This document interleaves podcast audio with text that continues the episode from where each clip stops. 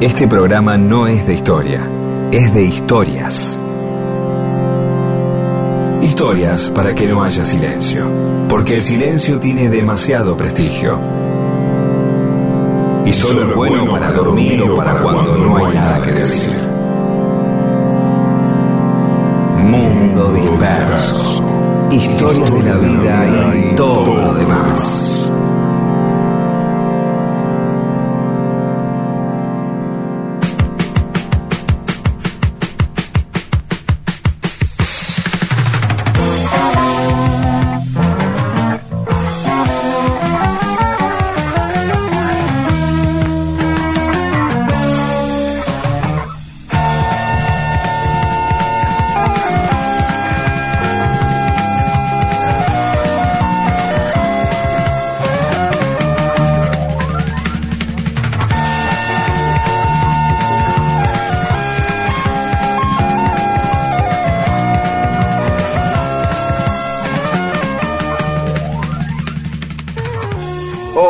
Les va? Estamos en Mundo Disperso. Hoy es 10 de enero, pero nosotros no estamos acá. Esto es una grabación que se autodestruirá cuando termine el programa. Claro. Es para decirles que estamos con Pedro Saborido y Rodolfo García, yo que soy Daniel Míguez, presentándoles este programa que... ¿De qué se trata, muchachos? Buenos días. De contar historias, contar historias que, que nos gustan y que queremos compartir con la gente que nos sigue. Hay que vivir junto a la magia. Sí, y eh, de algunas de esas historias, eh, eh, eh, bueno, son tan buenas que este, es mejor no olvidarlas. Y para no olvidarlas, eh, mejor volverlas a escuchar. Y yo le creo porque es mi amigo. Así que Sí. adelante, disfrútenlas, eh, mientras nosotros este, seguimos acá en la salada, disfrutando del hoy domingo con nuestras, los pies, en la- con las patas en la pileta. Así es, así es. Muy bien, ya nos metemos en las historias, algunas de las historias que contamos en el 2020 en Mundo Disperso. No deje que el entretenimiento sea monopolio de empresas de contenidos, medios de comunicación y redes sociales. Sea usted mismo el entretenimiento del prójimo. Mundo Disperso.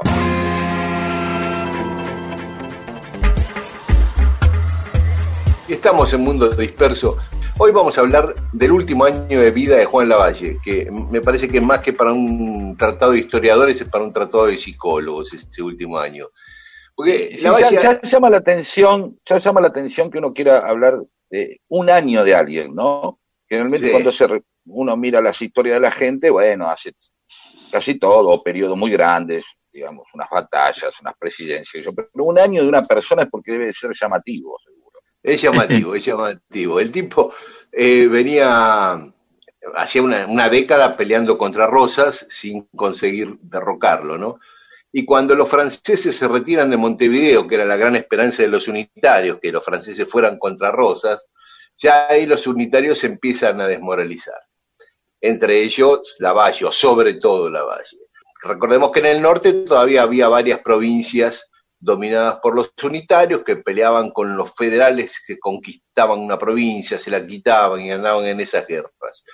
Eh, el resto más o menos lo tenía consolidado Rosas, pero ahí arriba en el norte todavía no.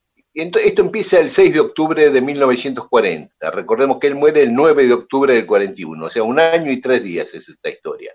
El 6 de octubre se va de Buenos Aires hacia el norte para eh, participar de esas peleas.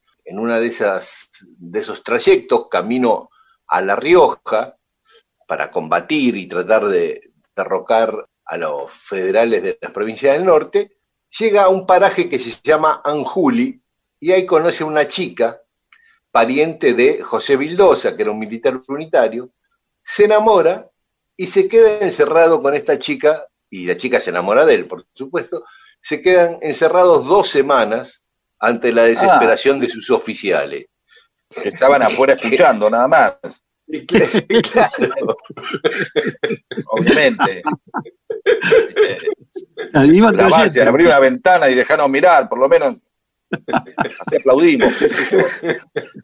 Hay dos semanas, o hubo mucha acción o no apareció acción de entrada, de entrada y hubo que esperar, ¿no? Digo, y claro, claro. se entusiasmó. el No tipo. sabemos lo que pasó, pero dos semanas Pero con esta Anjuni, chica que era. Anjuni suena a, a negocio del, del conurbano, este, o, de, o de, de barrio, ¿no? Que el padre de- puso los nombres de los hijos, ¿no? Ana y Julio, por ejemplo, ¿no? Sí, pues sí, sí. Pero más allá de esta imbecilidad, volvamos a esto. No, pues también puede ser- se quedó. Algo de AN de justicialista de liberación también, ¿viste? Sí, sí, como Frejulia, vos te vino por Frejulia. Claro, Pero bueno, la cuestión es que la i- iba rumbo a La Rioja y el tipo hizo una parada en un lugar y conoció una chica y, ah, ¿qué tal? Sí, Sí. pasamos, intimaron, este, vamos al privado o, o al VIP y, y se enga- y enganchó dos semanas seguidas, así, de Sí, una. dos semanas de una. Al final retoma, retoma el viaje a La Rioja para entrevistarse Ya con el gobernador. con una sonrisa, ¿no? Que le atravesaba claro. la cabeza, Lo tomó hasta la nuca. como una especie de una especie de concentración, ¿no? Previo al Sí. partido importante. Claro, claro. Exacto. Al final retoma el viaje a La Rioja, como les decía, para entrevistarse con el gobernador Tomás Brizuela, que le decían el Zarco, el Zarco Brizuela. Zarco porque tenía los ojos azules. Eh, Ah. Era rubio de ojos azules, raro para un gobernador este, riojano, ¿no?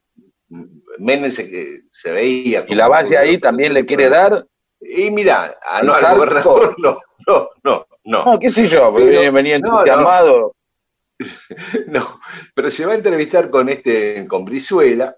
Brizuela había sido un federal, era el número dos de Facundo Quiroga, Ah, eh, federal, pero eh, la Madrid lo convence de que se pase para los unitarios. Y se pasa el tipo. Entonces, se iba a entrevistar como aliado con Brizuela, ¿no es cierto? Para que se sume y eh, hacer una estrategia común contra los federales que andaban por ahí. En el camino, cerca de Aymogasta, los soldados de la Valle ven una diligencia con escolta, se adelantan para alcanzarla y lo detienen, a la escolta y a la mujer que iba en la diligencia, y lo llevan ante la Valle. Y la Valle ve a la chica y queda automáticamente enamorado de esa mujer. ¿no? Ella se enoja, se revela, que la tiene detenida ahí, demorada, y le dice, soy Solana Sotomayor, la esposa del gobernador de La Rioja, Tomás Epa. Brizuela. la Valle igual ordena dejarla detenida. A la mujer del tipo con el que se iba a entrevistar, ¿entendés? Ella le No pega, estaba lo muy bien de la cabeza. No estaba muy No. bien de la cabeza la Valle, ¿no? No, pero se, se, se encandiló con la chica, pero finalmente, después de que ella reacciona, le pega, lo araña, sucumbe ante la belleza de la valle o qué sé yo, se enamoran. Ajá. Él le invita a ir a, a- dice, bueno, vamos a un lugar apartado, porque sí, sería un escándalo que si nos ven, este, vos sos la mujer del gobernador, ¿viste? Y se van a un pueblo que se llama Gualfín, Gualfín, en Catamarca. eh, Igual, fin, bastante- te la voy a dar, sí. y ahí se quedan una semana, Bueno, ya ante la incredulidad de los soldados de la Valle, ¿no? Félix Fría, a esta altura, Frías- se- a esta altura ya suponen que la Valle había debutado la semana pasada, ¿no? Porque dice, la enganchó ahora este, la, la idea de tener sexo, ¿no? Y ya tuvimos bueno, 30 años, 40 años combatiendo sin nada, ¿no? Sin, sin asomar, sin verle la... eh, no quiero decir una guasada. Sí, sigamos. No, no, no, aparte te digo que la Valle, viste, te- tenía una fama ya tremenda, ya cuando combatió eh, a las órdenes de San Martín, cuando llegó a Lima, era como el sex symbol de Lima en Perú, viste, era, Ah, ya venía de antes. no, de toda la vida. No, si hablamos de las mujeres de la Valle es para escribir 10 tomos. Ya hay libros sobre las mujeres de la Valle escritos, pero yo quería detenerme en este último año. Y Ah, en estas cosas muy particulares. Una es la mujer de un general unitario, la sobrina de un Sí, sí, general eh, eh, unitario. uno, uno, uno, La segunda es la, la esposa del gobernador con la que se iba a entrevistar. Claro, claro. Uno, uno no supone este, que, que cuando habla de, de, de- de- de próceres y cuando habla de, hombres de, Estado y de, ejército, no aparecen ahí este, ciertos condicionamientos humanos. ¿eh? Se, pone- se los pone casi por arriba, siempre se habla de esto. ¿no? Hasta, también a los, a, a los cuadros políticos, los presidentes, las presidentas, como algo que, que es una etapa este, sobrehumana casi, ¿no? En la cual no pueden aparecer estas cosas como una calentura. ¿no? O sea, la historia este, puede cambiar por esto, que le pasa a mucha gente, ¿no? Que, que, como dice, se, se suele decir que los, eh, eh, este, en este caso la valle, alguien diría, bueno, está pensando con el pene este señor, ¿no? Está, ¿no? Está, está dejando que su eh, este, deseo sexual y su pulsión sexual este, se lleve puesto todo, porque se iba atrasando la campaña, ya estamos tres semanas atrasados, ¿eh? ¿De acuerdo? Exacto. Exacto.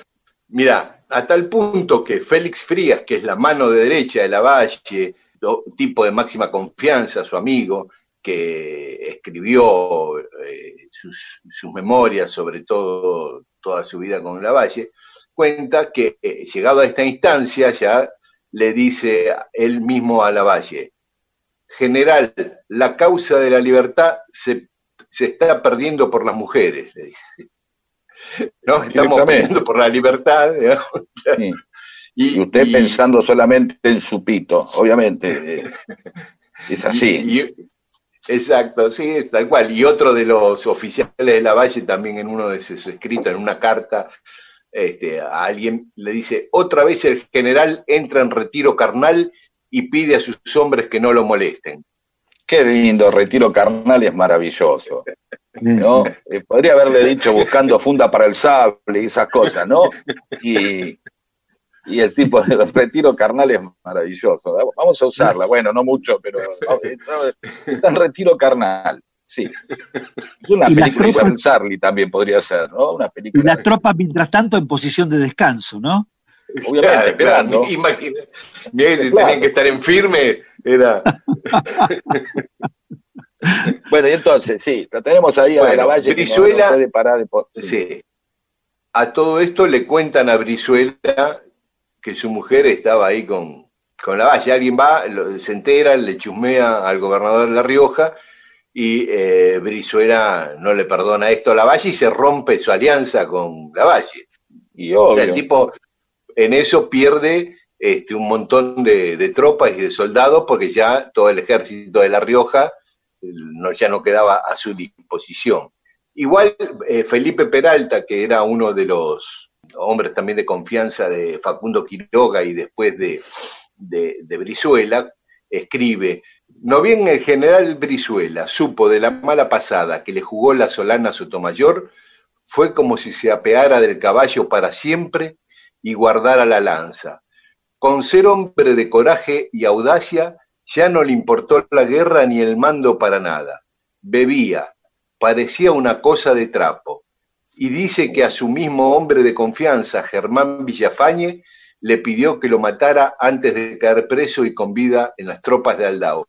Y efectivamente, con un tiempito después, cuando Aldao lo iba a detener, su escolta y su amigo Villafañe eh, lo mató de un tiro a pedido de Brizuela. Uh, Sí, sí, Qué tremendo. dramón, o sea, esto todo por una calentura de la valle. Ya, Un- cada vez un- peor en la valle, ¿eh? Cada vez, un cada drama, vez peor. un drama. Arruinó la vida al Eh, otro. cual. Sigamos después, por favor. Sí, sí, sí, este- porque hay más historias en este último año de vida de la Valle. Un montón de historias para que usted renueve su stock de temas de conversación y pueda combatir al silencio.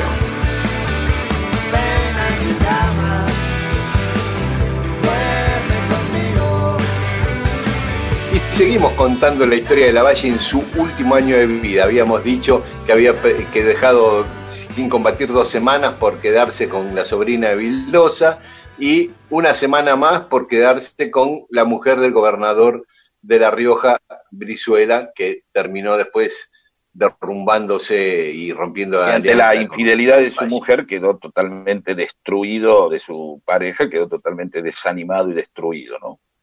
Este, anímicamente. Bueno, y entonces, ¿y ahora Bueno, después esto? de esa semana con Solana, la Valle sigue el viaje, pero en Chilecito, ¿qué le pasa? Conoce a la esposa de, eh, Mm. se le suman, en Chilecito se le suman las tropas del capitán unitario Arispe de Urdininea. Y ahí conoce a la mujer de, de Arispe. Cansada de no poder pronunciar el apellido de su pareja, Claro, ya no puedo, Es que- prefiero la valle es más fácil, sí. Y claro, imagínate Sí. en pleno orgasmo diciendo, ah, ah, urdininea, urdininea. Es más difícil. Dice, Urdininea, sí, difícil. decir, Juan, Juan. Sí. quiero todas. Sí, entonces. y entonces se, se enamoran y se quedan varios días. No dice exactamente cuánto la crónica, pero varios días se queda aislado con ella. Y finalmente con ella le invita, como tenía ganas de seguir con ella, le invita a, ir con él a Tucumán, seguir con la comitiva, con toda la tropa, a viaje a Tucumán. Pero ¿qué pasa mientras? Urdininea, despechado, cuando se entera que su mujer se fue con la valle, va y se ofrece al caudillo federal al Aldao para sumarse a sus filas, con todas sus tropas. Y Aldao no le cree y se cree que se quiere infiltrar como espía y lo fusila. Uh. O sea, moraleja, que actuar por despecho, actuar por despecho no trae buenas consecuencias. No, no, no, pero la verdad que eh, este, lo de la base ya es siniestro, ¿no? O sea, va dejando gente deprimida. Dejó un tendal, este, va dejando un tendal. Un, espanto el tipo, la verdad, ¿no? Eh, y bueno, a todo esto, el uruguayo Oribe estaba yendo hacia Catamarca, desde Uruguay a Catamarca, para enfrentar a la y le dice, mira, no vayas con tu mina, por favor, Oribe, mandala de vuelta a Montevideo. Porque y ya, pero ella quiere venir, quiere conocer. me dice, siempre estoy acá en Montevideo. Este, no. qué ganas de conocer Catamarca. Sí. Claro, sí. Me dice, no, mejor no, déjala. Sí, bueno, Bueno, finalmente, eh, no, Oribe eh, se enfrentan con la Valle en Faimayá, gana Oribe en esa famosa batalla, y la Valle huye hacia Salta. En Salta se encuentra con un quilombito interno, qué sé yo, y manda a fusilar a dos coroneles, que son el hermano. Porque el tipo cuando no tenía sexo, este, se, entretenía, fusilando gente, digamos, ¿no? Claro, claro. Es eso, era más seguro que tuviera algo donde pudiera bañar al cardenal tranquilo un rato, que este, pues, y ahora, se pone nervioso. En este caso, en este caso manda a fusilar a, estos dos, son el hermano y el primo de una chica llamada Damasa Boedo. Damasa Boedo. Que esta historia de amor de la Valle es mucho más conocida porque fue la última. Cuando ella le fue, fue a pedir una audiencia con la Valle para pedir clemencia y que no fusile al hermano y al primo, la Valle se enamora de ella. Y ella de la Valle. Es más, la Valle igual lo fusila, no le da bola, pero terminan viviendo, terminan viviendo juntos. Mira vos, con el... La Valle Damasita. pero en una especie de, de, de, síndrome de Estocolmo, que fue a vivir con el tipo que fusiló al hermano. ¿no? Tal cual. Eso. Gente, habría que hacer un, ciclo, un libro de historia que, se llame eh, historia argentina, que llame gente de mierda en la, historia argentina. Ahí estaría la Valle y esta mina, seguro. Ya de, o no. Eh, Digo, aparte de muchos otros, ¿no? Pero, pero esto para actitudes de esta que no tiene nada que ver, ni, no es ni política ni ideológica. Bueno, es muy raro, porque en un momento, bueno, siguen después hacia Jujuy y ahí es donde lo matan a la valle, ¿no? En esa casa que todavía está, en la casa de Alvarado, ahí en el centro de Jujuy. Cuando estaban durmiendo a la noche, va un grupo de federales, este, los que estaban en la escolta de la Valle ve, porque van los federales porque ven movimientos sospechosos, creen que hay unos unitarios ahí, ignorando que era la Valle el que estaba en la casa, ¿no? Y los de la Valle reaccionan, que ellos salen a ver, y los federales tiran hacia mansalva a la puerta, y del lado de adentro la Valle cae muerto, ¿no? Y muchos pensaron que Damasita eh, que en realidad eh, Damasita lo había conquistado a la valle para vengarse de la muerte del hermano y después o asesinarlo ella o entregarlo para que lo asesinen otros. Pero después esa hipótesis eh, no, se corrobora porque ella siguió todo el viaje, lo acompañó hasta Tilcara, ya al, cadáver, ¿no? A Tilcara, ahí lo velaron frente a la plaza de Tilcara, después y siguió hasta Potosí donde lo enterraron. En el medio del viaje, Juan Pedernera, uno de los generales, le dice, ¿por qué no volvés a Salta? Yo te doy dinero, te pongo escoltas al, divino botón que sigas este viaje, no tiene sentido. Y ella le dijo que ya había perdido la honra, que no podía volver a Salta, y bueno, se queda a, volver a vivir ahí en Bolivia, donde al final conoce a Billinghurst y se casa con Billinghurst. Bien. Este, bueno, pero Me encanta, esta- sí. ¿Qué onda Billinghurst después? Billinghurst era un diplomático chileno ahí en, en Bolivia. Pero de estas cuatro historias de, amor de la Valle, entre calles de Buenos Aires. Sí. eh, de estos cuatro historias de amor en el último año de vida que tuvo la Valle, el que tuvo con Solana eh, Sotomayor, que era la compañera del gobernador de La Rioja, nos va a dar pie para contar en otros programas otras historias de amor que enfrentaron a hombres muy importantes de la historia institucional del país, ¿no? Seguro. Wilde, Sarmiento y Rawson. Hay varias de esas historias que ya vamos a ir contando en próximos programas.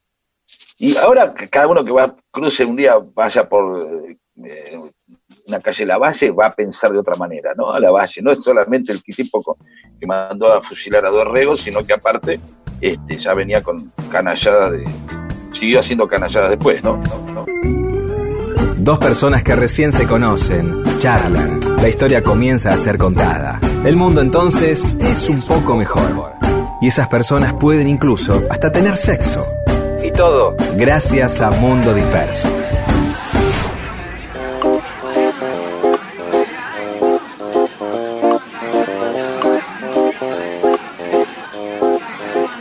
Y seguimos en Mundo Disperso.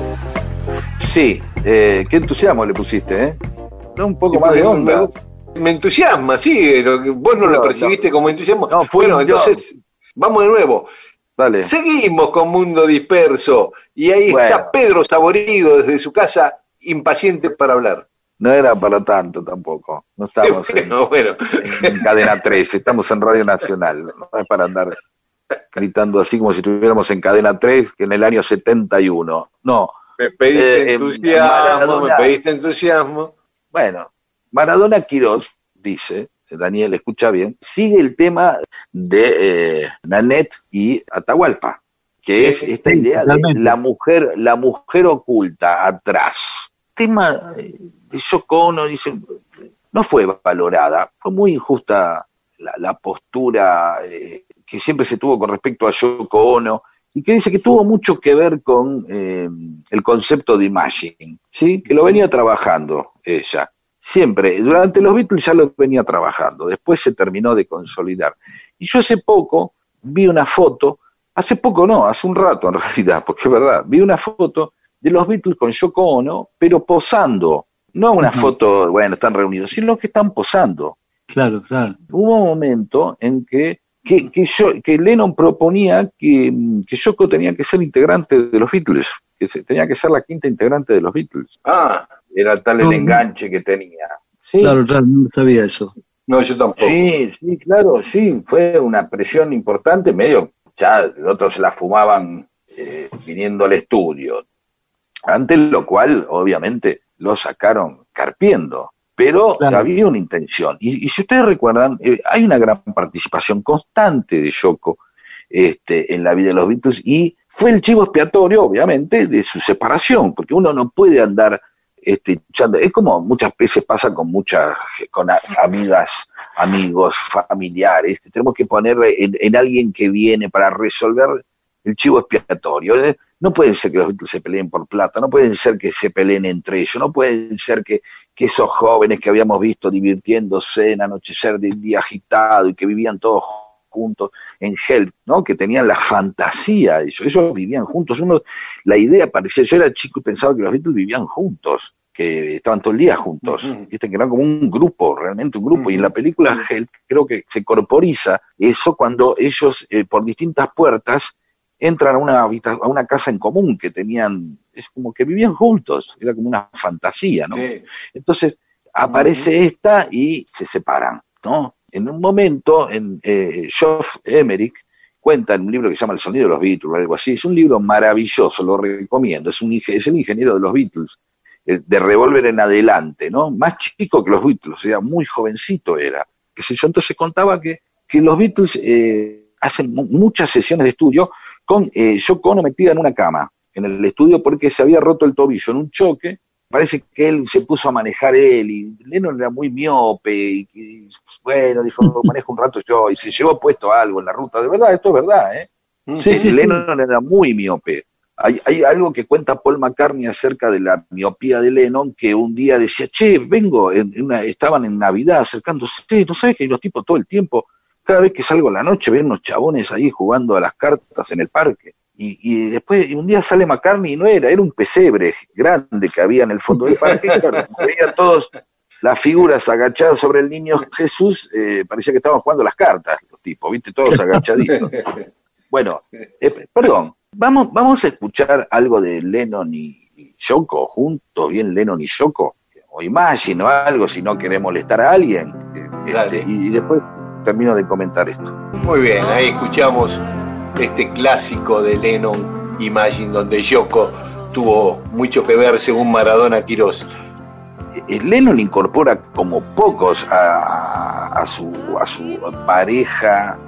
De hecho, está en el video, del famoso video de Imagine, donde entran a la habitación, van caminando, está el piano y Yoko se queda al lado, no, no hace nada, está ahí, Claro. está ahí.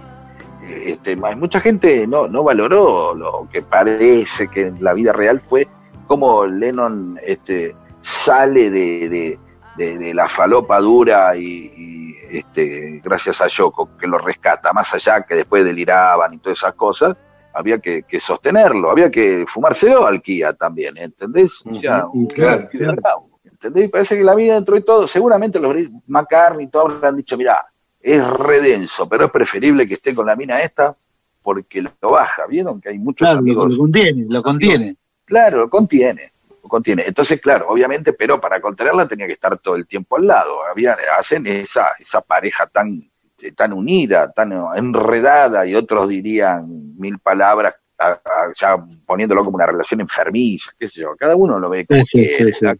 El tipo la pasaba bomba, ¿viste?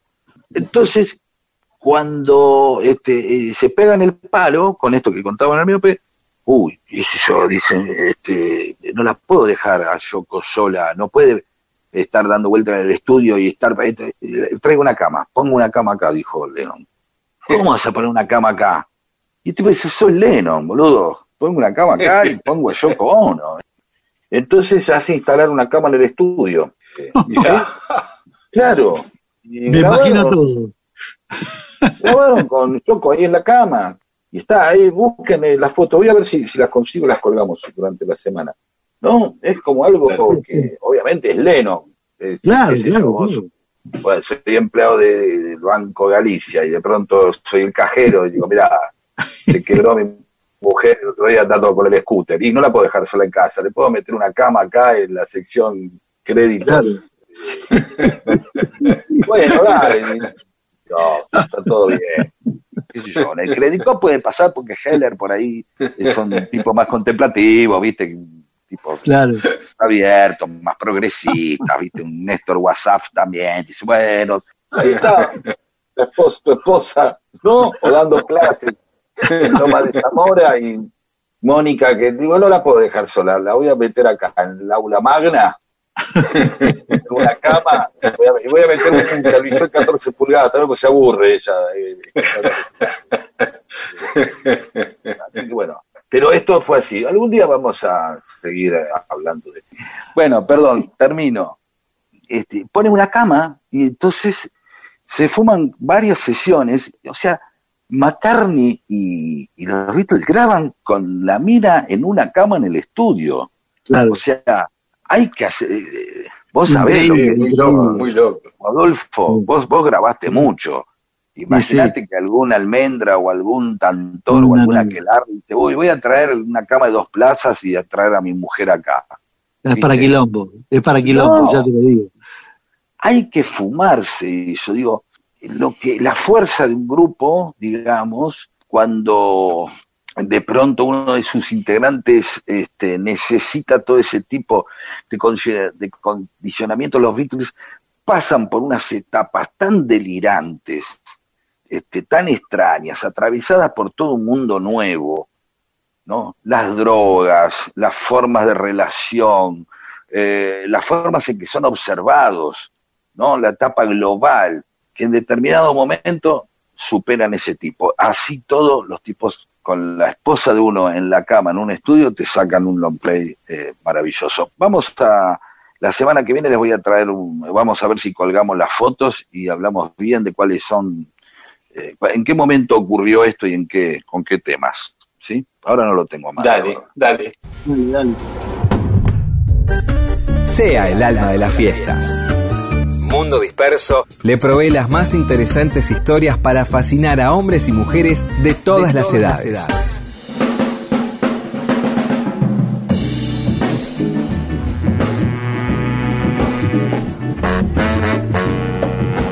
Y en Mundo Disperso, cosas que pasaron un día como hoy, un 4 de octubre. No voy a decir ya es 4 de octubre porque la última vez que dije ya es una fecha me, me dijiste boludo al aire. Hace tiempo.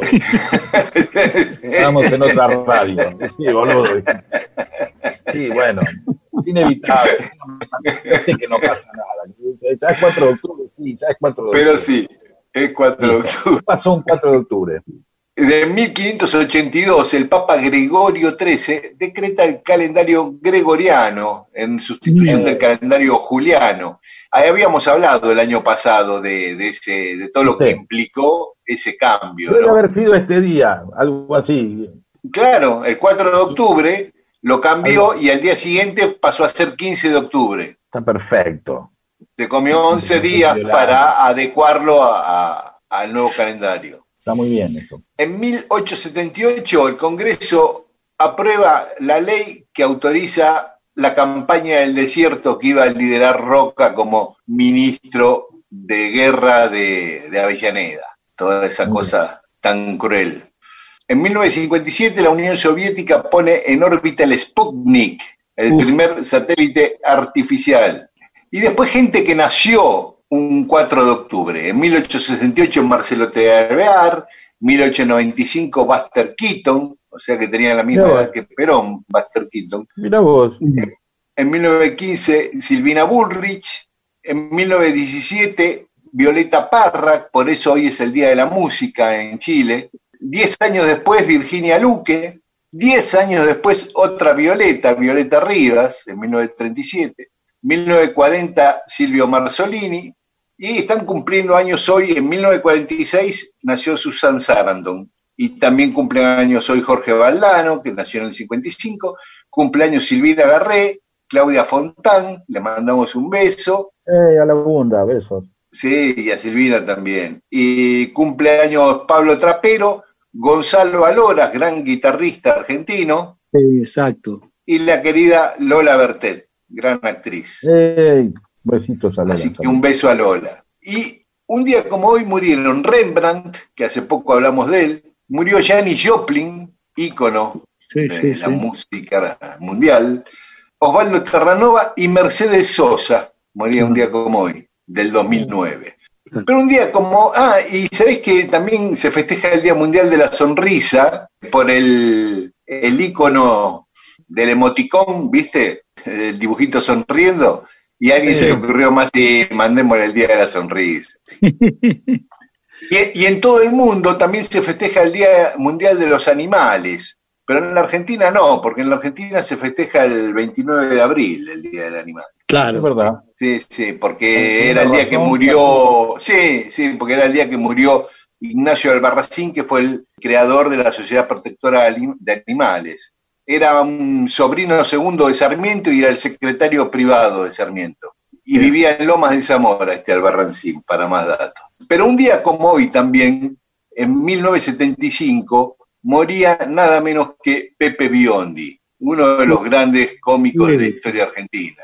¿Les gustaba Pepe Biondi? Sí, claro. Sí, También era de la zona sur, ¿no? Sí, de Remedios de Escalada. Claro. Y un- está fue enterrado en el cementerio de Lanús. Claro, tuvo un Eh, gran suceso en Cuba. Sí, exactamente, exactamente. En México y en Cuba especialmente. Tuvo una vida muy dura, ¿no? Tuvo una vida muy dura. Él contaba que el padre vino de Italia para hacerse la América y dice, eligió la Argentina porque le dijeron que las calles estaban empedradas en oro. Pero cuando llegó se dio cuenta de tres cosas. Que las calles no estaban empedradas en oro. Dos, que no estaban empedradas. Tres, que si quería comerlas tenía que empedrar él. Claro. Este, y bueno, y logró el padre después de siete años que viniera su esposa a la Argentina, como pasaba con tantos inmigrantes que primero venía el hombre y después se traía la familia, ¿no? Claro, claro. Y Pepe Biondi nació acá, ¿no? Fue el tercero de, de ocho hijos. Y nació en, en, la calle Baigorri 75, atrás del Hospital Británico, eh, en Barraca. Baigorri 75, ahí, donde estaba el mesón español. Mira vos. Claro, está en, entre el, británico y lo que fue el mesón español, ahí, este, Baigorri y Caseros. Mira, bueno. Pero enseguida, cuando él era muy chiquito, la familia se fue a vivir a Remedio de Escalada, porque el padre consiguió un puesto de peón ahí en los talleres del ferrocarril, y se fueron a vivir los ocho más los padres, diez personas en una casilla, vivían hacinados. Y cuando él tenía siete años, eh, le gustaba mucho hacer piruetas, acrobacias y qué sé yo, y justo al lado de su casilla se instaló un circo, el Circo Anselmi, y un payaso que se llamaba Chocolate Bonamorte, lo vio haciendo esas piruetas y fue a hablar con los padres para ver si lo podía incorporar al circo. Y él cuenta, eh, Pepe Biondi, éramos tantos en la familia que mi madre accedió a que me llevara el payaso para enseñarme el oficio. Pensó que por lo menos así comería todos los días. Y no volvió a su casa por cinco años, se fue de gira con el circo a los siete años y recién volvió a los doce a ver a su familia. Pero ahí la pasó horrible porque este era el chocolate, el payaso era un psicópata, hijo de mil putas, le pegaba todo el tiempo, lo, lo, pero lo maltrataba de una manera brutal, ¿eh? brutal. Le provocó hemorragias, le daba palizas tremendas, y la última que le fracturó costillas y le produjo una hemorragia urinaria, él, decidió escaparse y volverse con su familia. Que su familia ya se había mudado a otro lugar de Remedio Escalada, Villa Barceló, en un lugar que le llamaban el Potrero de las Moscas, que es donde ahora está el cementerio de Lanús. Bueno, empieza una carrera interesante, haciendo sketch, formando dúos, va creciendo como artista acá en el Politeama, trabajando en teatros importantes de la capital hasta que al final un empresario lo lleva a, a México. En México es muy popular, eh, el día que debutó en un gran teatro, después de, de, ganarse cierta fama en México, en el público estaba María Félix, Cantinfla y Jorge Negrete, mirándolo. Uf, nada menos. hasta que al final lo contratan para irse a trabajar a Cuba, a la televisión cubana. Y acá viene un episodio que quería contar especialmente, porque estábamos en el año 1958, a un año de la Revolución Cubana, o menos, a meses, y el movimiento 26 de julio, los revolucionarios al mando de Fidel Castro, ya habían secuestrado a Fangio ese año. El 23 sí. de febrero habían secuestrado a Fangio que había correr una carrera de Fórmula 1 a La Habana. Y un 4 de septiembre del 58 deciden secuestrar a Pepe Biondi, que era el personaje de televisión más popular del momento en Cuba. Cuando Biondi salió de, de su casa, acompañado de su asistente, como vivía a tres cuadras del estudio de televisión, iban caminando. Esto ya lo habían estudiado, se le acercan ahí a saludarlo, le dicen que suba al auto, él se creía que eran unos fanáticos, y dice, no, tengo que ir a trabajar, hasta que uno le muestra el revólver, dice, ah, así sí, eso es más convincente, dice, dijo Pepe Biondi, no perdía el humor ni en las peores circunstancias. Y, y, subió, subió al auto. Eh, él mismo contó después que se sacó el peluquín, porque él usaba peluquín, se puso unos anteojos de sol porque decía, si nos para la policía va a ser peor. Entonces, este, que no me reconozcan, ¿no? Contaba chistes en medio de, los nervios para distender la situación. ¿Les parece que hagamos un alto acá y Por favor. escuchemos un poco de música y seguimos Dale. con esta historia de Pepe Biondi? No se preocupe, mijo, no se preocupe, yo soy un tipo muy ligero. En cualquier momento esta mano levanta vuelo, levanta vuelo.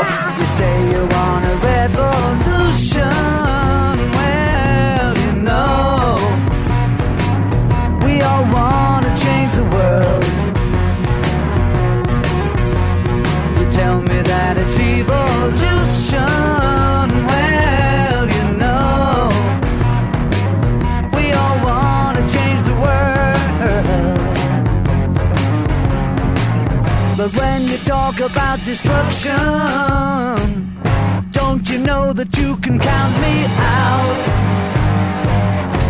Don't you know it's gonna be? Alright.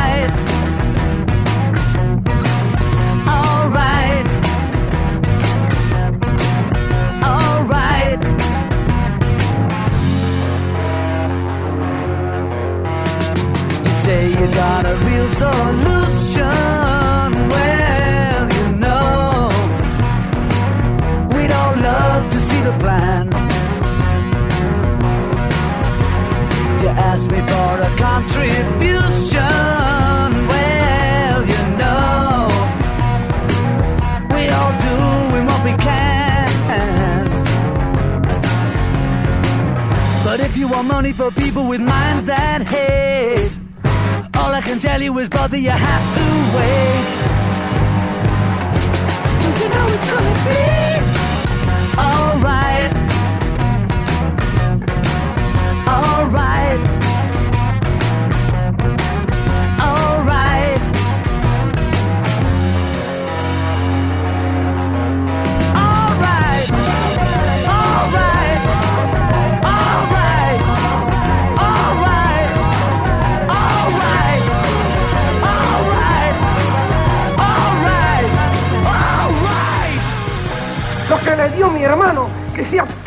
Él. ¿Para él? Sí. ¿Para mí?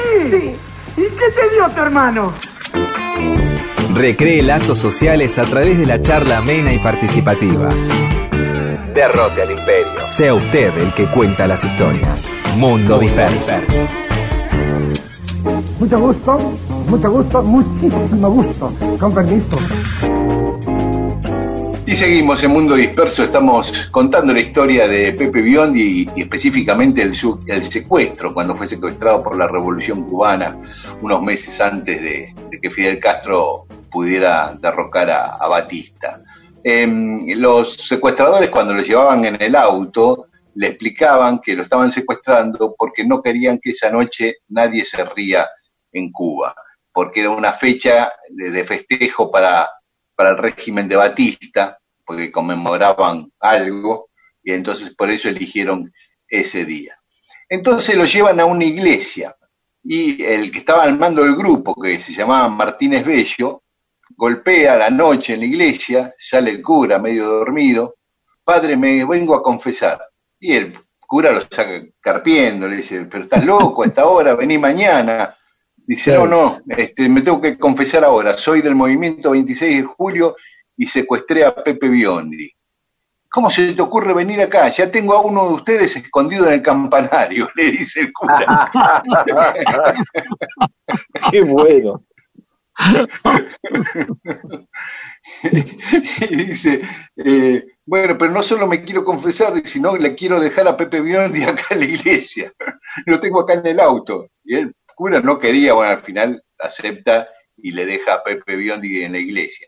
A la mañana, el cura le dice, bueno, vete, y Pepe Biondi vuelve a La Habana, y ahí este, a todo esto ya a la madrugada el asistente de Pepe Biondi, que al principio se le habían llevado con él en el auto y después lo largaron por el malecón, eh, ya había ido a denunciar el, el secuestro, ¿no? Después la policía le toma declaración a, a Biondi y Biondi eh, dice que no se acordaba de nada, que no vio a nadie. Fingió demencia. Sí, sí, y el tipo de la policía de Batista no le creía y ya casi era un interrogatorio como si él fuera de los castristas, ¿no? Este, Claro. Pero dice que, que estaba aturdido, que no pudo ver ni el color del auto, ni dónde lo dejaron, ni bueno. Y uno se Entonces, le imagina eh, a Biondi, a Biondi explicándole, pero mi hijo, le, yo le dije, ¿no? Todo el tiempo explicándole así. No, claro. Pero qué, ¡Qué fenómeno! ¿no? ¡Qué fenómeno! Ah, eso, qué fenómeno. vamos a hablar de la palabra fenómeno otro día, pero qué fenómeno. Bueno, y entonces, eh, No, bueno, el tipo de la policía, eh, el canal había dicho que el programa no salió al aire porque Biondi estaba enfermo, había tenido una indisposición de último momento. Entonces el tipo le dice, continúe diciendo que estaba enfermo. Y cuando vuelva a la televisión, vuelva a decirnos. Porque si no lo dice, lo vamos a decir nosotros y de otra manera, le dice el tipo. claro, Este, No le querían dar bueno. prensa a, a la revolución, obviamente, ¿no? Claro, claro. Y cuando triunfa la revolución, el programa de Pepe Biondi siguió y un día, cuando se iba a venir a Buenos Aires a trabajar, de, ya se abandonaba Cuba, los cubanos este, le hicieron un homenaje en el Teatro Nacional, ese teatro tan lindo que está ahí frente al mar, y estuvieron los tipos que lo secuestraron. Qué lindo, recordando grandes momentos, el cura, todo. Sí. Distinto, estamos viendo que Pepe Biondi, que Pepe Biondi no se fue de la misma manera que Luis Aguilé, ¿no? Claro, No, claro. O sea que exacto. Luis Aguilé se fue peleándose con el Che y en cambio Pepe se fue alabado, eh, homenajeado por la revolución y se vino a trabajar a Buenos Aires precisamente con alguien que se había rajado de allá, ¿no? Con Guarmestre, que era Claro. profundamente anticastrista. Claro. Exactamente, exactamente. Y también vino Pepe Díaz Lastra, que después iba a ser su yerno, ¿no? Claro, Claro. cubano. Bueno, y acá, bueno, ya sabemos todo el, el éxito que tuvo con Viendo a Biondi, un programa que tuvo picos de rating históricos, ¿no? Ya a los tres meses de estar en el aire tenía un rating de 58,9 puntos, casi 59 puntos de rating. Y llegó a los 65 puntos de rating. Una locura. total. Delirio, increíble. En el 61, por ejemplo, era habitual que la gente fuera multitudes a Canal 13 para verlo llegar, pedirle autógrafos. Así que bueno, muchos años de éxito. Él tuvo muchos problemas de salud. En el 65 tuvo dos infartos. Un montón de, de problemas derivados, en muchos casos, de, de golpizas que le había dado aquel payaso en la infancia. Más allá que también tuvo una- el- el- ese accidente en, en Chile, donde se le la columna, y que era, era, era desfaciar mucho, era un fumador compulsivo. eh, Sí. entonces suponemos que quizás todo eso colaboró lamentablemente con un deterioro de salud, ¿no? Exactamente, Eh, todo un combo. En esos últimos años donde se lo vio envejecido, ¿no? Los últimos años, alguna salida por televisión que hacía. En el 73 hizo un programa especial ahí en Canal 11, que fue lo Sí. último que hizo, y, y después, dos años después murió, ¿no? Perdón, ¿en qué año murió? Claro, exactamente, en el 75, en el 75. Ah, Tenía 66 años, tipo muy joven. La última cosa que le pidió a su hija que no lo entierren en, en la Chacarita, en el Panteón de Actores, y entonces la hija que decidió enterrarlo en el cementerio de Lanús, que era donde antes que existiera el cementerio había vivido en su infancia. Mirá. Y yo hace mucho que no voy al cementerio de Lanús, pero las veces que iba hace muchos años, siempre había flores en la tumba de Pepe Biondi, siempre, siempre.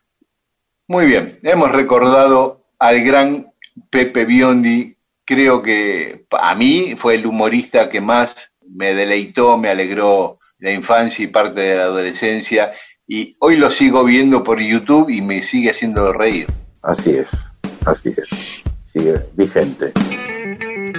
He recorrido el mundo buscando algo que asombrara a mis ojos y fue al revés. Mis ojos asombraron al mundo. Mundo Disperso. Estas historias les van a servir para nunca quedarse sin tema de conversación. Mundo Disperso. Un montón de historias para que usted cuente y se luzca.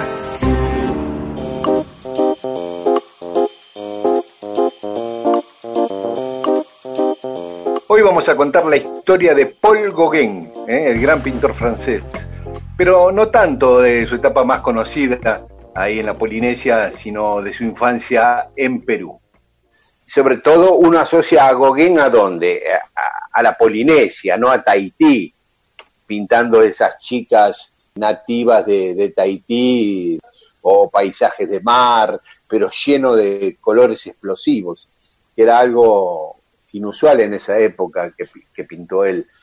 A él los técnicos lo catalogan de un pintor post-impresionista y que tuvo una gran influencia, en, sobre todo en dos grandes, como Pablo Picasso y Henri Matisse. ¿No? Ellos dos, Picasso y Matisse, reconocieron una gran influencia de Gauguin eh, en su obra. Eh, mientras vivió y creó y pintó, no era popular Gauguin, ni sus cuadros eran caros. Se vendían cuadros de él por domango, siempre la tuvo que andar galgueando. Eh, después después de su muerte empezó a, valor- a valorizarse como tantos artistas, ¿no? Sí, la mayoría, ¿no? La mayoría ha ocurrido así.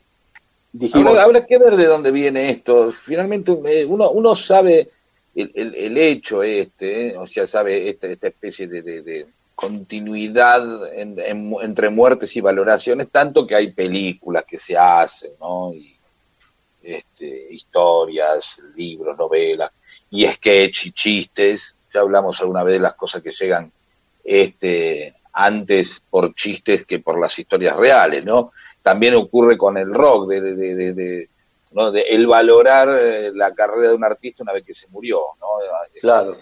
Porque es una especie de relanzamiento, digamos que de alguna manera es un, por ejemplo, murió Little Richard y es muy probable que se, bueno, se lo vuelve a recordar, aparecen discos, grabaciones, fotos, eh, Claro. eh, hay como una especie de relanzamiento de la carrera con la muerte de alguien, ¿no?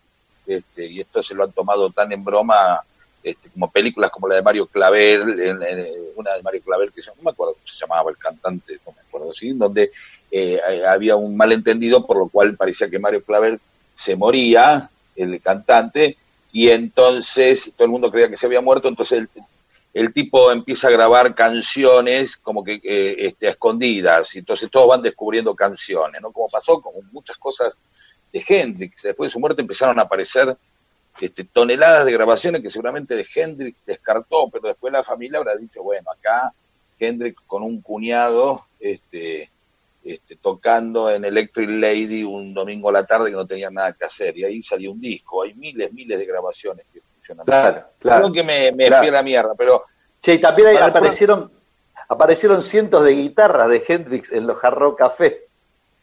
Claro, bueno, porque es verdad que el, el- el tipo pasa al mundo de la leyenda, sobre todo si alguien se Claro. acuerda, ¿no? Por el tema, por, por ahí te no- nadie se, se- se aviva, este, pero es como una especie de relanzamiento. Pero en el tema de los... de- de- de- es increíble que es casi como una constante. Eh, voy- me, me comprometo para el programa que viene este, ver, ver si podemos investigar esto. No sé si tanto desde el punto de vista psicológico también o desde el punto de vista de usos y costumbres de la plástica argentina.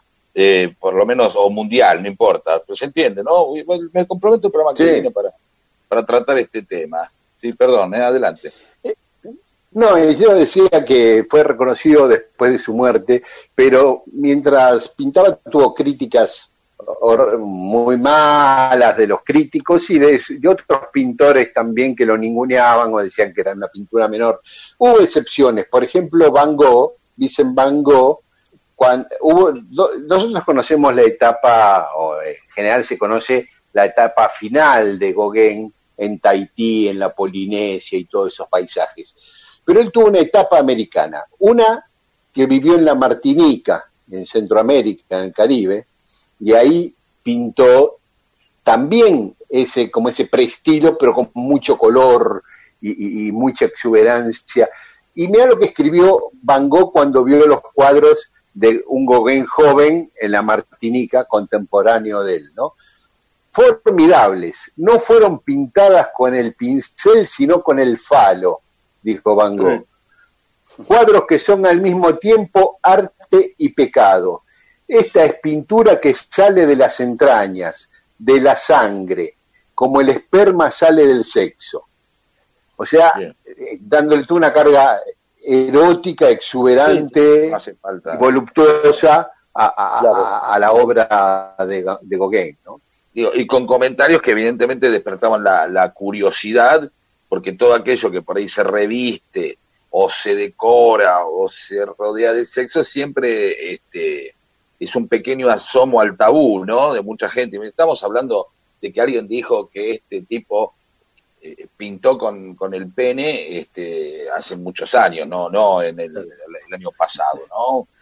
Digamos, Claro, estamos hablando de mitades del siglo XIX. Entonces, digamos, es, es potente que alguien dice, mirá, el tipo escribió, esto está pintado con el pene, con las pelotas, o esta cosa que quiso decir, la entraña, ¿no?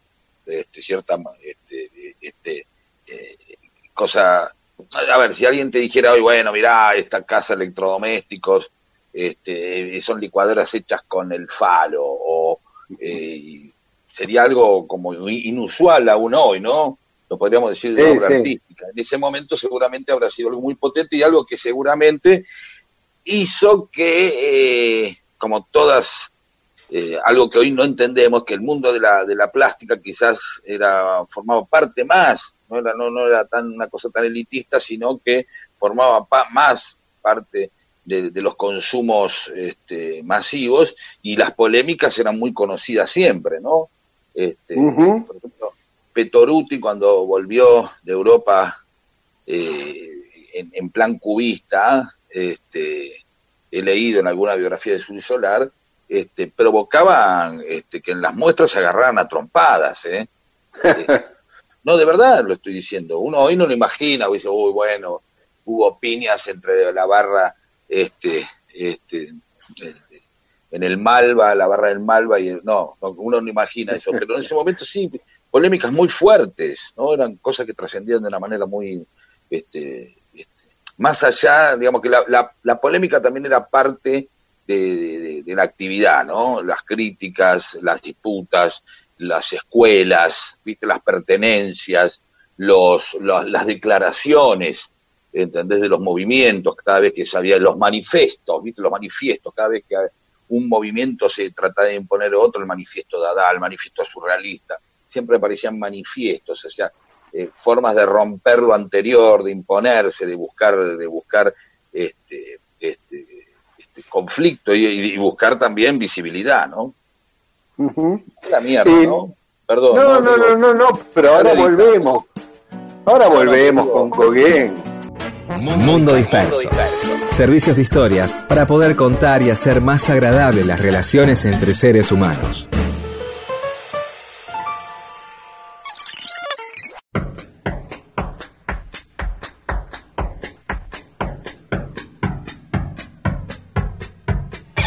Bueno, seguimos en Mundo Disperso, estamos contando la vida de Paul Gauguin, que todos conocemos por sus pinturas en Tahití, en la Polinesia. Dijimos que también una época vivió en el Caribe, en la Martinica, pero de niño vivió en Perú. ¿Por qué? Porque su papá era un periodista, Clovis Gauguin, que se exilió de Francia con el golpe de Napoleón III en 1848 en 1850 en realidad, porque en 1848 asumió por los votos, pero después ya en 1850 se declaró emperador Napoleón III y ahí el padre de Gauguin, eh, enfrentado, se, se fue a vivir a Perú. ¿Y por qué a Perú? En todos los lugares del mundo que había, unos franceses se van a vivir a Perú. Porque la madre de Gauguin era hija de Flora Tristán, que es un personaje fantástico, hija además, de- o sobrina además de Pío Tristán, el que se enfrentaba a Belgrano, el que se rindió ante Belgrano en la batalla de Salta, para que se vayan, bueno, vamos abriendo puertas que nos llevan a cualquier lado, ¿no? Pero Claro, sí, sí, eh, sí. eh, en el viaje, en el barco, el padre se muere. Así que llega su mamá, Alina Chazal Tristán, con el niño Gauguin de un año y medio. Y vivió toda su infancia ahí. Encima la madre, que también salía su abuela, una mujer rebelde, y qué sé yo, que no se vinculaba a su familia de guita en lo ideológico y en los gustos y en la cosa refinada. A la madre de Gauguin le, gustaba cómo se vestían los nativos de Perú, esos ponchos de colores y esa ropa colorida, y ella se vestía así. O sea que las primeras impresiones de Paul respecto a, la- a- los colores lo tenía de la propia vestimenta de su mamá. Fue las primeras mujeres que vio con esos colores fue su propia madre. Y todos dicen que, ah, otra cosa, por ejemplo, su mamá admiraba el arte precolombino, especialmente la cerámica, que los colonizadores y su familia de Guita consideraban que era una barbarie, que era una porquería eso, y a la madre le fascinaban las culturas peruanas, los incas, eh, todo eso. Y Gauguin tomó toda esa influencia eh, de la madre, incluso llegó a usar una, una momia peruana para hacer esculturas. Finalmente, todo lo, lo bueno dura poco y la madre decide volverse a Francia con Gauguin y esa vida feliz en Lima se le terminó. Y se fueron a vivir a Orleans, al pueblo de sus abuelos. Y ahí aprendió el francés, porque no hablaba otro idioma que el español, Gauguin. Y después, bueno, empezó una vida más o menos común y silvestre, fue piloto de marina mercante, después consiguió un empleo en la bolsa como agente de bolsa, ahí le fue muy bien, hizo mucha guita, la pintura la tenía como un hobby ahí al costado, por, por décadas le diría, hasta que en 1882 se derrumba la bolsa de París y queda en la quiebra. Y le pasó como a tanta gente que estaba haciendo algo que no le gustaba, pero que le daba guita. Pero cuando eso se acabó, dijo, bueno, perdido por perdido voy a hacer lo que me gusta. Antes de cagarme de hambre haciendo algo que no me gusta, voy a intentar cagarme de hambre haciendo algo que me gusta. Y decidió dedicarse por completo a la pintura. A todo esto se había casado con una mujer danesa, con Metzo Figad, y se fue a vivir a Copenhague con su mujer. Y tuvieron muchos hijos, cinco hijos tuvieron en Copenhague. Pero él le iba para el diablo. Quiso vender carpas y la lona francesa no le gustaban a los daneses, no vendía nada. Tenían que vivir del sueldo de maestra de francés de la esposa la mujer se podría de que él quisiera pintar y no ganar un mango y que la, la olla la tenía que parar ella. Fui, al fin de cuentas se terminaron separando. Gauguin dijo, mira, yo me voy a París, quiero dedicarme a pintar a tiempo completo. Así que también en París se la rebuscó con empleos muy limitados, quería ser boxeador, pero todavía no había un boxeo profesional, a veces había por apuestas, porque boxeaba muy bien. Hace este experimento que les comentaba antes de ir a vivirse primero a Panamá y después a la Martinica, donde ahí hace 11 pinturas, las lleva a, París a exponerla y, y, todos se la critican, le dicen que es una porquería, salvo Van Gogh que lo elogia. Entonces, el Marchand, que era su hermano Teo, el Teo Van Gogh, más o menos le ubica algunas, le vende algunas, se hace de algunos mangos y en un momento deciden con Van Gogh ponerse a, trabajar juntos y pasan nueve semanas pintando una obra que se llama La Casa Amarilla de Vincent en Arles. Todo iba bien hasta que empezaron a llevarse mal, empezaron a discutir, qué sé yo, y el 23 de diciembre de 1888 Gauguin sacó una navaja, se estaba afeitando y le apuntó y, este, y lo quiso matar a Gauguin con la navaja de afeitar. Gauguin dijo, me, parece que esta relación no funciona y esa misma noche se cortó la oreja, que la envolvió en un papel y se la dio una prostituta, bueno, todos conocen esa historia, lo hospitalizaron y al día siguiente Gauguin se rajó de Arles y dejó de vivir con Van Gogh, ¿no?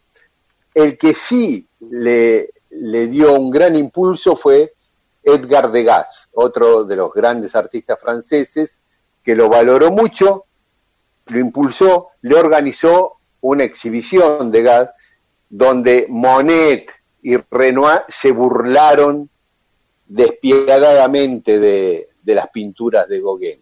Pero Degas lo seguía bancando y tratando de ayudarlo. Y es ahí en 1890 donde el tipo decide irse a Tahití. Se va a vivir en una choza, tiene mujeres jóvenes que son pasan a ser madres de sus hijos, esposas, novias, como quiera llamársele, y vive una, una vida en la naturaleza y hace su obra más famosa ahí en, en Tahití.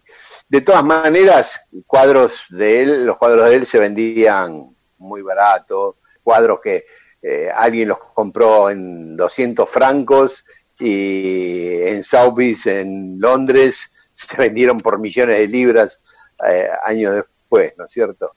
Eh, pero bueno, ya la, vida de Gauguin en Tahití y todo lo que implicó después este, para, para la pintura francesa es conocida, pero sí lo que les quería contar era esta parte de la infancia de Gauguin en Lima, influenciado, me parece que el subrayado de esta historia de Gauguin es su infancia en Lima con mujeres peruanas vestidas con muchos colores, incluida su madre, que se revelaba a los gustos de la ultra burguesía y se vestía y admiraba la obra del pueblo peruano y de los incas.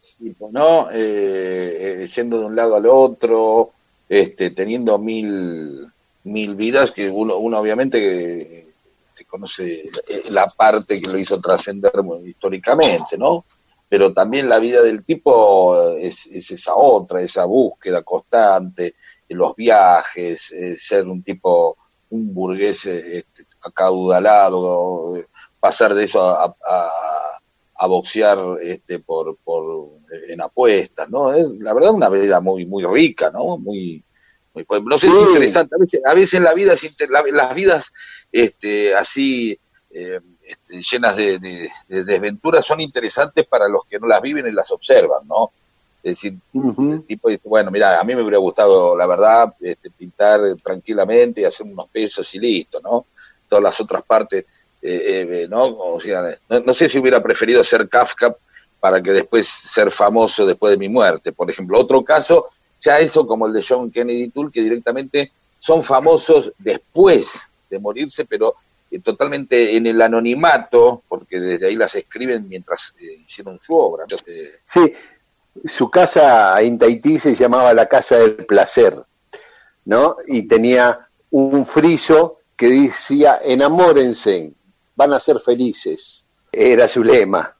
Claro, sí estaba claro que el tipo lo que estaba buscando era constantemente este, e, e, ese estadio de, de, placer y goce, ¿no? Y las paredes de su casa estaban decoradas por 45 fotografías pornográficas que había comprado ahí a fines del siglo XIX en París. Ah, no paraba, no paraba.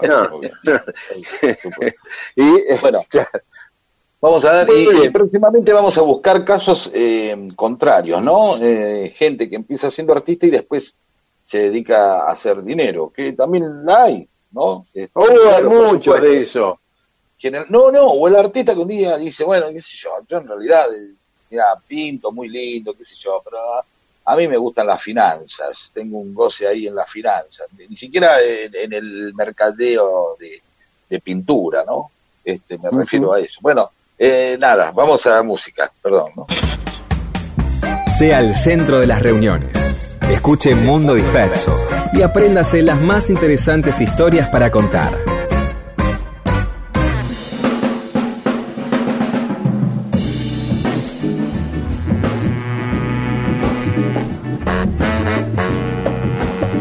Y estamos en Mundo Disperso.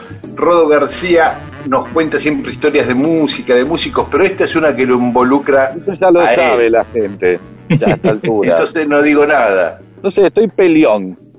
Estoy peleón porque justamente eh, vamos a hablar de un, de un título que, que, habilita la pelea cuando es entre amigos, ¿no? Claro, los amigos, claro.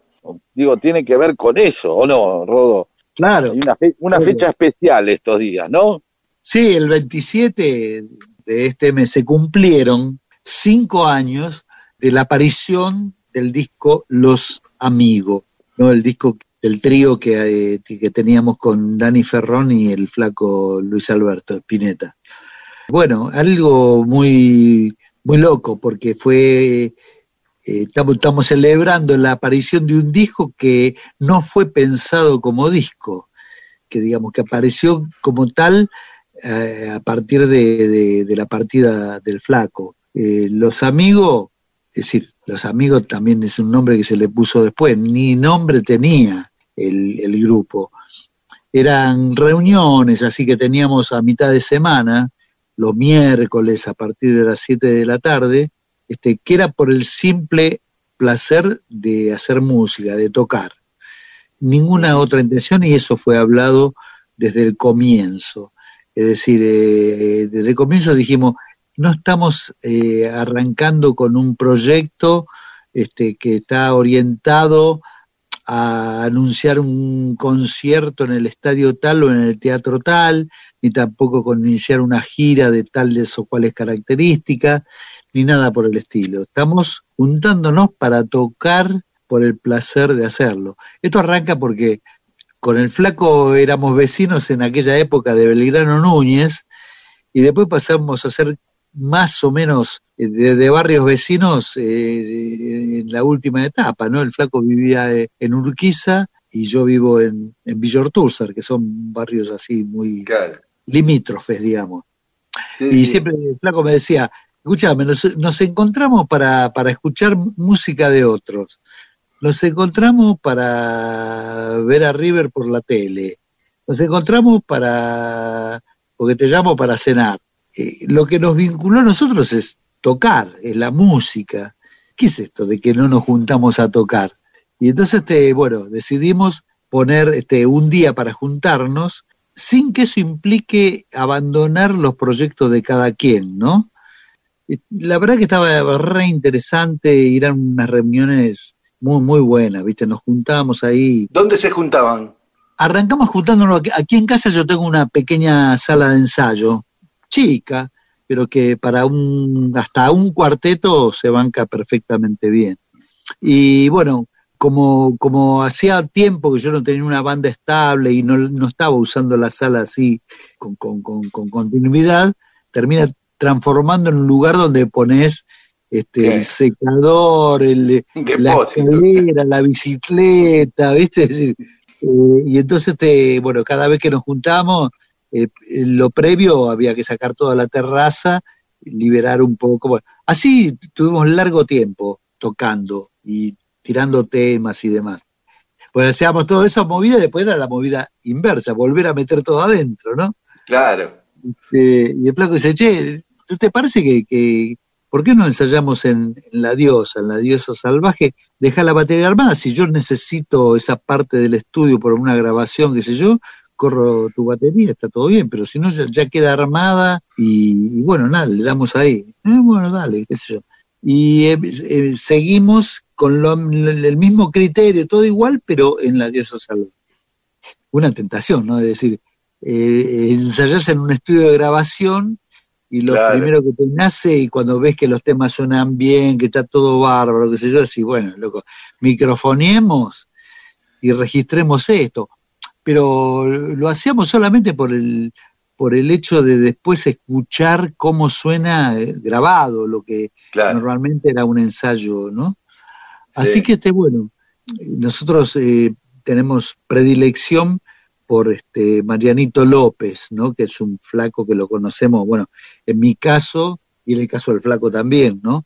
Lo llevamos de gira cuando fue la reunión de Almendra del 79, cuando Marianito era menor, ¿viste? Hubo que el padre le, le- lo puso como tutor al Toro Martínez, que era este, el sonidista de, de esa gira, para que se haga cargo de él por ser menor, ¿no? Bueno, es decir, un tipo que, que, que con el tiempo se transformó en una especie de, de, de estrella de la ingeniería de sonido, viste que es sonidista de Fito, de un montón, y bueno, eh, masterizador, bueno, nada, es un tipo que hoy es una figura directamente. Así que bueno, logramos que, que nos haga un hueco un fin de semana, un sábado y domingo, y ese sábado y domingo grabamos esos seis, siete temas, ni me acuerdo bien cuántos. Que, bueno, grabamos eso, quedó ahí, y bueno, con el correr del tiempo, bueno, el flaco empezó a tener algunos problemas que nosotros pensábamos que eran problemas así este, circunstanciales, ¿viste? que se superaban prontamente. Y bueno, después ocurrió lo que todos, lo que todos conocemos, ¿no? ¿Y cuánto Este, tiempo ensayaron, Rodo, hasta que se enfermó el flaco? No te podría determinar en cantidad de meses, pero fue un largo tiempo, fue bastante tiempo, mucho tiempo. Este, O sea, más o menos de después de las bandas eternas hasta que Claro. Luis se enfermó, más o menos. Claro, nosotros, no- nosotros habíamos arrancado antes de las bandas eternas Ah, este, y con, con Emilio de bajista. Arrancamos, digamos, casi almendra. Ah, Habíamos arrancado con Emilio, porque todo arrancó con un, un proyecto que había aparecido que era muy, muy, muy interesante. Hace un rato mencioné al Toro Martínez y él fue un poco el que tiró la idea, ¿no? Que era armar un concierto de almendra en el sur. Era, era a favor, básicamente, de las eh, de la energía renovable, ¿no? Eh, era, la idea era hacer un concierto en el sur sobre una meseta patagónica, en un lugar donde había un, un, este, un parque eólico, y hacer un concierto gratuito para la gente, con un gran escenario. Bueno, digamos, imagínate un escenario en el En medio del desierto de la Patagonia. De la Patagonia. sobre, sobre una meseta este, donde están los molinos girando. Es decir, vos imaginás, era un- una cosa así casi onírica. Es decir, imagínate una noche, escenario, mucha gente viendo el concierto, almendra, este, los molinos girando, este, generando la energía que consume el sonido y eh, la iluminación de ese escenario. Hermoso. ¿no? Este, este, bueno, después vino el tema, eh, en, en una de esas reuniones eh, en casa fue cuando vino Luis y nos contó la idea de las bandas eternas.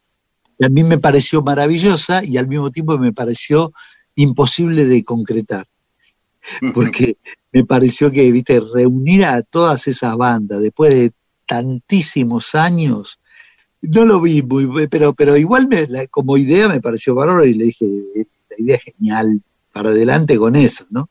Bueno, eh, nos pusimos de lleno a ensayar para las bandas eternas exclusivamente y se suspendió, el- se suspendieron los ensayos para esta cuestión así de, que decíamos, ¿no? De, tocar por, por, simple placer. Cuando terminó lo de la banda eterna, bueno, Emilio estaba con el tema de su programa del canal Encuentro y demás, este, bueno, se bajó de este proyecto y ahí lo llamé a Dani porque me pareció un tipo redúctil.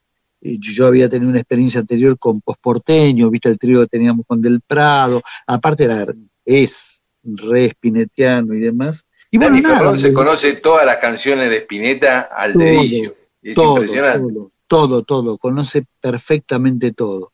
Así que bueno, empezar, seguimos ensayando con, con Dani, seguimos avanzando con eso, bueno, hasta el momento que el flaco empezó a, a sentirse mal, pasó lo que pasó, el flaco falleció, y eso quedó así como está en stand-by, ¿viste? Es decir, Dani, tanto Dani como yo teníamos copia de lo que habíamos grabado, así en una especie de premezcla, ¿viste? Eh, hecha así nomás como para escucharlo en casa, y pasaron unos años de eso, ¿no? Es decir, el duelo de, de su familia, el nuestro también, ¿viste? Porque era como, era como nuestra familia el flaco.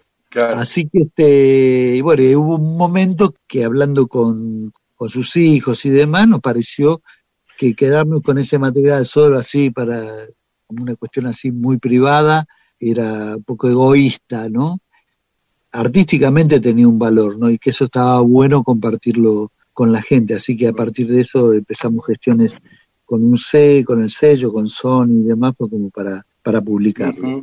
Y bueno, el, el, el viernes... eh, Cumplieron cinco 27, Se han cumplido cinco años de la edición de ese disco con una tapa dibujada con el flaco. El flaco se había, viste que siempre también era un fanático del diseño y demás, le había agarrado la mano a esto de dibujar desde la computadora, ¿no? Y, y el título, los, los amigos sin la S final, los amigos, ¿de Bueno, quién eso- se le ocurrió? ¿Cómo vino eso?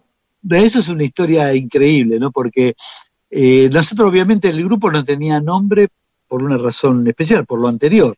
Es decir, si el grupo no va a tocar en un teatro, no va a grabar Sí. un disco, no va a salir de gira, ¿para qué quiere tener un nombre? Claro. Entonces, este, pero el flaco así, con su vertiente bizarra que tenía, de humor bizarro, decía que el grupo se llamaba este, Los Titos.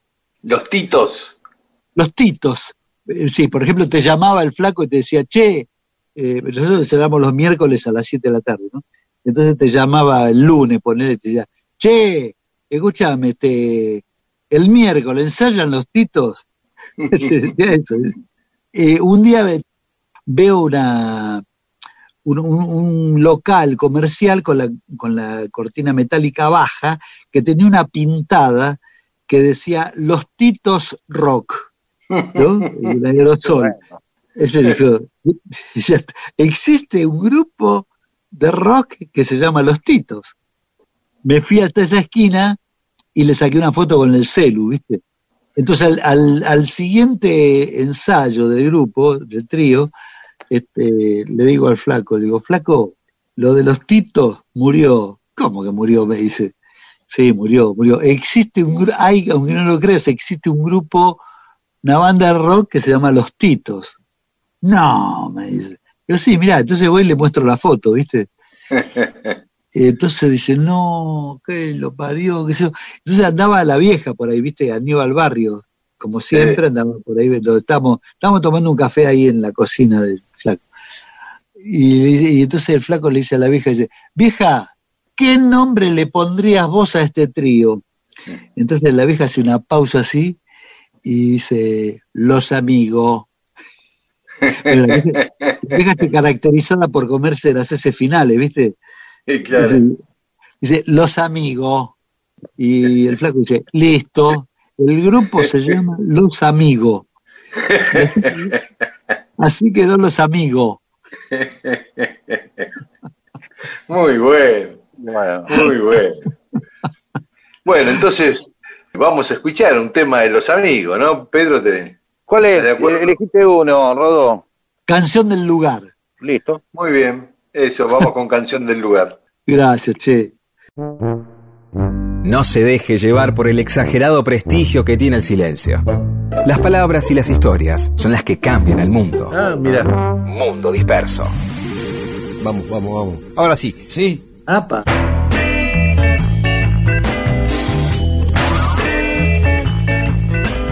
Y estamos en Mundo Disperso, acá en Radio Nacional. En programas anteriores habíamos hablado del romance de la Valle con algunas chicas, entre ellas con la esposa del gobernador de La Rioja. También eh, el enfrentamiento que tuvieron Guillermo Rawson y Sarmiento, porque Rawson estaba con la mujer de Sarmiento y Sarmiento a su vez, bla, bla, bla, bla, ya la escucharon, ya lo saben, ¿no? Y, y eso nos, nos daba tela para Bueno, cortar. ¿sabes qué, por, ¿sabes por qué te digo? Porque estuve hablando, esto es verdad lo que te voy a contar ahora. Estuve hablando con Felipe Piña de esto y él me contaba que es una de las, eh, eh, la, la historia de Sarmiento con las mujeres, eh, la historia de, de- de- de la mamá de Domingo, de Dominguito, ¿sí? Este, Sí, Benita. que primero fue Castro y después fue Sarmiento, dado que Sarmiento este, tenía relaciones con, con la esposa de este señor mientras este señor estaba ahí enfermo. Y bueno, estuvimos hablando bastante de eso. y Es una de las cosas que más siempre apasiona a la gente este, y que siempre eh, eh, más causa interés, porque tienen que ver con lo prohibido, ¿no? Es decir, cuando la historia, pas- eh, cuando la historia eh, aparecen elementos de, de- de- de sexo eh, clandestino, de amoríos imposibles, empieza a ser más apasionante para todos, ¿no? Porque ahí hay, hay algo que tiene que ver con precisamente con, con ese lugar de, de- de- del pecado, del riesgo, del peligro que tanto excita, evidentemente, a, mucha gente, y en el caso que estamos hablando de Lavalle y Sarmiento, eh, no hay duda que los tipos tenían un este, eh, importante goce en andar eh, teniendo amores prohibidos por ahí, ¿no? O sea, generalmente lo que muchas veces ocurre es, esperamos que el tipo, bueno, qué sé yo, un prócer de la patria, bueno, casi no tenga sexo, y si lo tiene, que tenga una vida normal, tranquila, que no haya problemas, qué sé yo, no anda, que no ande con menores, no, cosas así. Entonces, bueno, San Martín, ¿cuánto, qué edad tenía eh, Remedios cuando San Martín? 14, 14 años cuando se casaron. Ahora, imagínate, bien tipo, dice, el general San Martín cruzó los Andes y anda con una pendeja de ca- ¡Eh! O no, obviamente, Claro, las tías, bueno, algo obviamente, ¿no? Empecemos con los relativismos históricos porque no, pero em, ten- tener en cuenta eso, qué interesante puede ser este, esta parte de la historia que es precisamente en la que muchas veces necesitamos acercarnos porque tiene ese condimento, ¿no? Digo, ¿cuántas sabemos de, de gente que empieza a tener un amorío con una persona este, y lo que le gusta es la clandestinidad, ¿no? Salir eh, a la noche, dice, bueno, me voy a tal lado, volver después, sí, y, y, che, pero vos saliste con medias, dice la pareja, y ahora estás sin medias, ¿cómo es eso? Ajá, dice, ¿no? Y, y entonces, claro, después viene eh, la ruptura, eh, del otro lado, la, eh, por ahí, de la, la otra pareja que demanda una cierta normalidad, demanda dejar de vivir escondiéndose, y ahí fracasa porque en realidad el goce no estaba tanto, eh, digamos, el goce eh, se completaba, o gran parte del goce era precisamente lo prohibido, ¿no? Andar escondida, clandestino. claro, juntarse en el SubTV, decir, uy, sí, ¿qué hacemos? Este, tengo una reunión de negocios, ¿en dónde? En Trenquelauquen, ¿no? Y ser el Trenquelauquen o este, San Nicolás o el Nido de Amor, de una, de una pareja que clandestinamente se encuentra e inventan este, que han, es más, gente que ha puesto negocios en sociedad eh, salieron de ahí, ¿no? Seguramente alguna pareja terminó poniendo, ¿qué hicieron? Y pusimos acá una sodería en Quequén. ¿Por qué? Para vernos, nada más. E- Ella vive en Carmen de Patagones, yo soy de Santiago del Estero, así que buscamos algo a mitad de camino. Claro, claro. Más cerca a la casa de ella, en realidad. Y pusimos esta sí, que quede más cerca, sí. Claro, ¿y cómo les fue? No, bárbaro. Ya ahora no tenemos más sexo, pero tenemos una sodería importante. Somos el monopolio de la soda de toda la zona de la región patagónica. Le vendemos soda a la anónima de Peña Brown, le vendemos eh, eh, soda a todo Chubut. Hicimos un arreglo ahí con. ¿No? Digo, ¿y todo por qué? Porque querían tener sexo. ¿Sí? Y después se olvidaron directamente. Bueno, nos fuimos a la mierda, no importa. No, pero Eh, sé que me hiciste acordar a una película de Woody Allen que se, que se llama Ladrones de Medio Pelo, que los tipos van a afanar el banco y, y ponen una panadería para camuflar y que está al lado del banco y para hacer el agujero, el boquete para entrar al banco, pero les va tan bien con la panadería que se hacen millonarios y ya no afanan el banco. Claro, bueno, eh, quise hacer la misma historia, pero en Radio Nacional. ¿sí? Y con- viniendo a hablar de cómo culiaba Sarmiento, porque estamos en la Argentina, cosa que Woody Allen no ha, ha hablado nunca en ninguna película, de, de si Sarmiento culiaba o no. Es algo No. que solamente en Radio Nacional podemos eh, hablar. ¿sí? Sí, Gracias. sí. Igual nos queda hablando un después de, de amores prohibidos de los próceres, que es lo que más Sí, y enfrentamiento entre próceres, enfrentamiento entre próceres por ese tema. Era una trilogía, ya hablamos de Lavalle, el gobernador de La Rioja, hablamos de Sarmiento y Rawson, y próximamente vamos a hablar de Roca versus Wilde. Epa, El clásico del sur. Sí. sí. Claro. Mundo disperso. Mu- Mundo disperso. Un servicio de historias para poder ser el centro de las reuniones.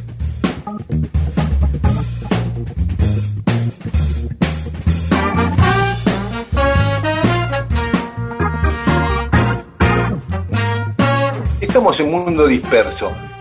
Hace poco hablábamos del equipo deportivo Evita y de chicas que jugaban al fútbol, en ese caso en Costa Rica, y en la década, eh, principio de 1950. Acá vamos a irnos 20 años más adelante, en 1970, y a Uruguay. Ahí había ya fútbol femenino, un equipo de chicas que se llamaba Midland en Paysandú, y había una número 9 que era buenísima, y el club Sudamérica de Paysandú la quiso contratar para el equipo de fútbol profesional. Sí, el masculino. masculino. Claro. Exactamente. La aparición de esta chica causó una conmoción y el interés de que juegue en el fútbol masculino, que vinieron medios de todos lados a hacerle notas. Vino la BBC de, de Londres, fue nota en el gráfico, en la revista Gente acá en nuestro país, y hasta quiso comprarla el Piacenza de Italia. La Mm. cosa es así. Esta chica se llamaba, se llama Claudina Esther Vidal. Era alta, flaca, muy hábil, goleadora, y su primo era técnico de este equipo Sudamérica de, Paysandú. Entonces se le ocurrió la idea de, de contratarla. Entonces los dirigentes lo avalaron y consultaron con la Federación Uruguaya si había algún impedimento. Claro. Y los tipos miraron el reglamento y, y- y en ninguna parte decía que tenían que ser, hablaba del sexo de los futbolistas. Claro, claro. Entonces dijeron que no, que no habría ningún imp- impedimento. Lo que no Este, está prohibido se puede hacer. Entonces, e- Exacto, exacto. Entonces la sumaron a Claudina al plantel de varones, pero inmediatamente se armó un revuelo machista tremendo. Llegó a jugar algunos amistosos, pero no pudo llegar a jugar profesionalmente en Uruguay por dos razones básicas. Una que los árbitros se negaron a dirigir partidos donde jugaba ella. Es increíble, no puede ser. Y además, en esos partidos amistosos, los diarios de Paysandú se negaban a poner su nombre en la formación. Cuando ponían cómo formaba el equipo, no la Qué incluían a ella. Un absurdo. Totalmente. O un, un rechazo. Pero ahora, ahora, ahora entendemos un poco más entonces la historia de la esposa de Atahualpa Yupanqui, ¿no? Hoy lo que hoy nos parece absurdo era, era tan natural, un montón de cosas que hoy nos parecen absurdas gracias a, a- Claro. a- al- a la insistencia de contarlas y ponerlas en, en relieve, este, hoy nos van a aparecer. Pues vos fíjate, en realidad en ningún momento este, podemos terminar de hablar de la calidad futbolística de ella. Siempre, digamos, de lo que más también nosotros nos acordamos es cómo de, de cómo, cómo la prohibieron a la mina, ¿no? Claro, de- Se prohibieron las, las costumbres, porque las leyes no lo prohibían, lo que eran las costumbres. Sí, sí, claro. Totalmente, totalmente. Así que no pudo cumplir eh, ni ella ni el club mismo que quería tenerla, cumplir el, el sueño de tenerla. Los dirigentes después abandonaron la idea porque ante tanta decir, oposición no llegó a jugar. no llegó a jugar profesionalmente, jugó amistosos, hizo goles. Cuentan, eh, bueno, venían medios a hacerle nota. eh, cuando fue a jugar a Uruguayana había afiches en toda la ciudad con la foto de ella. ella misma cuenta hoy eh, anécdotas. de- dice que iba a comer a un restaurante y la gente se acercaba a pedirle autógrafos. Bueno, con esa gira que hizo de partidos amistosos, el club compró el terreno donde construyó su estadio, por ejemplo Claro, claro. con lo que recaudó en esa gira que- gracias a ella. Sí, sí, sí. Eh, y es más, hasta su hermano eh, se oponía. El hermano era relator de fútbol en Radio Paysandú y dijo que si jugaba la hermana él no relataba. Uh, No, una cosa sí, sí, tremendo, sí. de un machismo.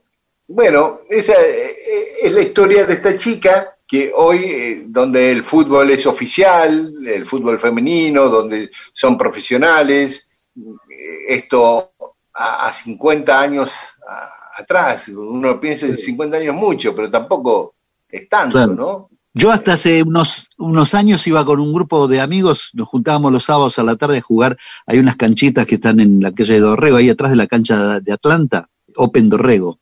Y participaban de los picados, a veces dos chicas, a veces tres chicas, divididas en los diferentes equipos, ¿no?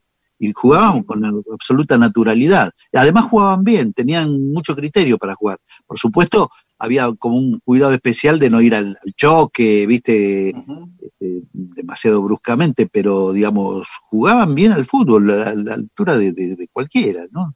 Sin- Bueno, sin- cuando yo era chico, cuando yo era, estaba en la escuela primaria, ahí en el barrio, mi barrio en Lavallol, jugábamos así en los potreros, informalmente, como decía Pedro, pisando quién elige, y la eh, y jugaban dos chicas con nosotros, que eran las dos mejores, o sea, de todos nosotros, las dos más habilidosas eran Silvia y Yoli, que se llamaba Yolanda y le decíamos Yoli. Y ellas eran las que elegían, pisaban y nos elegían a nosotros. Pero teníamos, te digo esto, hasta los 11 años, 10 años. Después ya no. Cuando empezamos a ser adolescentes, se cortó eso. Bueno, la historia breve pero llamativa de Claudina Esther Vidal, jugadora uruguaya. Muy bueno,